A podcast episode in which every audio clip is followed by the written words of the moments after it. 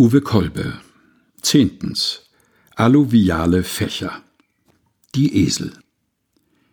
Geht hin in das Dorf, das vor euch liegt, und sogleich werdet ihr eine Eselin angebunden finden und ein Füllen bei ihr. Bindet sie los und führt sie zu mir. Und wenn euch jemand etwas sagen wird, so sprecht, der Herr bedarf ihrer. Matthäus Kapitel 21, Vers 2 und 3. Die Esel werden sehr vermisst. Nur noch die Namen sind zu lesen am Standplatz, farblosem Gerüst ohne das Grau der Lebewesen.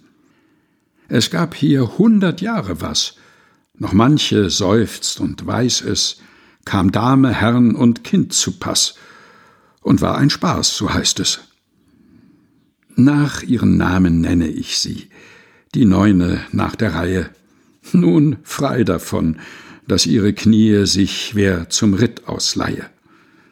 Sind Susi und Marita, Lotte, Julius, sind Peter, Lore, Conny, Bärbel und Max.